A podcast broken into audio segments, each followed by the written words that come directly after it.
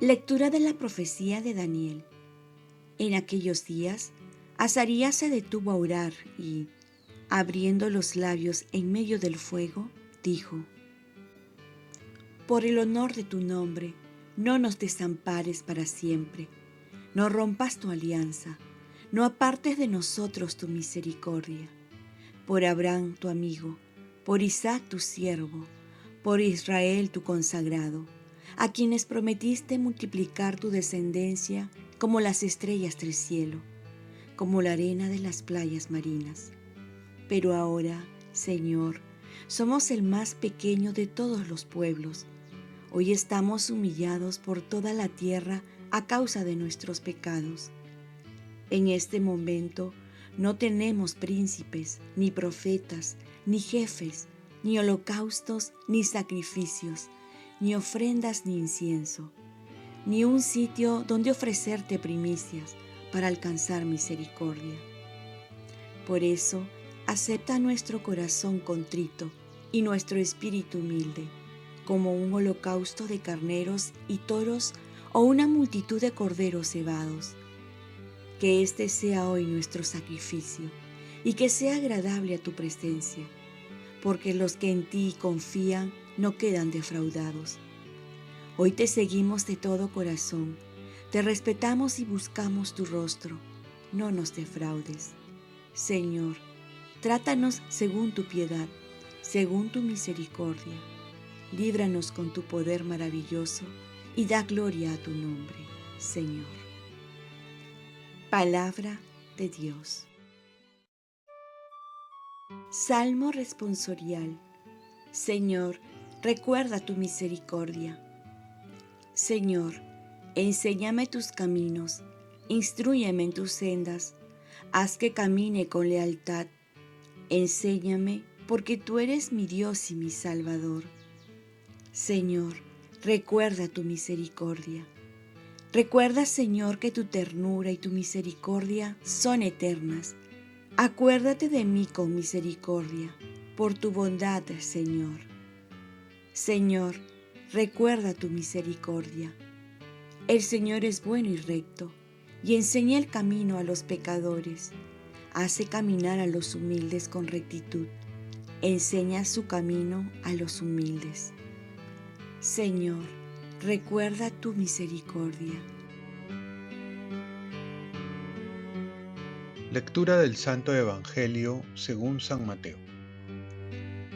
En aquel tiempo Pedro se acercó a Jesús y le preguntó, Si mi hermano me ofende, ¿cuántas veces tengo que perdonarlo? ¿Hasta siete veces? Jesús le contestó, No solo hasta siete, sino hasta setenta veces siete. Entonces Jesús le dijo, El reino de los cielos es semejante a un rey que quiso ajustar cuentas con sus servidores. El primero que le presentaron le debía muchos millones como no tenía con qué pagar, el Señor mandó que lo vendieran a él, a su mujer, a sus hijos y todas sus posesiones para saldar la deuda. El servidor, arrojándose a sus pies, le suplicaba diciendo, Ten paciencia conmigo y te lo pagaré todo. El rey tuvo lástima de aquel servidor, lo soltó y hasta le perdonó la deuda. Pero apenas había salido aquel servidor, se encontró con uno de sus compañeros que le debía poco dinero. Entonces lo agarró por el cuello y casi lo estrangulaba mientras le decía, Págame lo que me debes. El compañero se le arrodilló y le rogaba, Ten paciencia conmigo y te lo pagaré todo. Pero el otro no quiso escucharlo, sino que fue y lo metió en la cárcel hasta que le pagara la deuda. Al ver lo ocurrido, sus compañeros se llenaron de indignación y fueron a contar al rey lo sucedido. Entonces el Señor lo llamó y le dijo, siervo malvado, te perdoné toda aquella deuda porque me lo suplicaste. ¿No debías tú también haber tenido compasión de tu compañero como yo tuve compasión de ti? Y el Señor, encolerizado, lo entregó a los verdugos para que no lo soltaran hasta que pagara lo que debía pues lo mismo hará mi Padre Celestial con ustedes, si cada cual no perdona de corazón a su hermano. palabra del Señor. Paz y bien. Se perdona más cuando experimentamos el perdón de Dios. En estos tiempos tan difíciles es donde más hace falta perdonar. Jesús va a decirle a Pedro que no solo perdone siete veces, y era bastante perdonar siete veces, sino que perdone siempre. Y le pone una parábola para ilustrar la medida del perdón. ¿Cuál es la referencia para perdonar? Y Jesús le hace comparar la deuda de 100 denarios con 10.000 talentos. Esto es desproporcional. No se puede comparar, ni mucho menos pagar, porque es impagable. Es decir, si comparamos lo que tenemos que perdonar al prójimo con lo que Dios nos perdona, no hay punto de comparación. Jesús nos invita a perdonar de esa manera, como Dios nos perdona.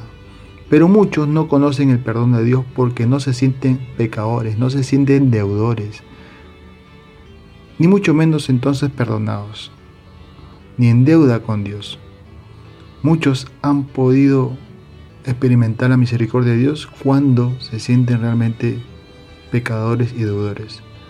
Se experimenta entonces el amor extremo que Dios nos tiene al perdonarnos. Y esto nos lleva entonces a perdonar a los demás. Pues muchos no tienen en cuenta la gravedad del pecado de ofender a Dios y sobre todo tantas veces. Por ello es importante que en este tiempo de cuaresma podamos experimentar el perdón de Dios, la misericordia que tiene con nosotros para sentirnos perdonados y así poder perdonar fácilmente al prójimo. Si no, solo se va a quedar en una frase bonita. En esta cuaresma podamos ver entonces la gravedad del pecado que llevó a Jesús a morir en una cruz. Y de esta manera entonces nos arrepentiremos de verdad y experimentaremos el perdón de Dios. Oremos, Virgen María, ayúdame a ver la gravedad de mi pecado para poder apreciar el perdón que Dios me da y así poder darlo a los demás. Ofrezcamos nuestro día. Dios, Padre nuestro, yo te ofrezco toda mi jornada en unión con el corazón de tu Hijo Jesucristo, que sigue ofreciéndose a ti en Eucaristía para la salvación del mundo. Que el Espíritu Santo que guió a Jesús sea mi guía y mi fuerza en este día, para ser testigo de tu amor.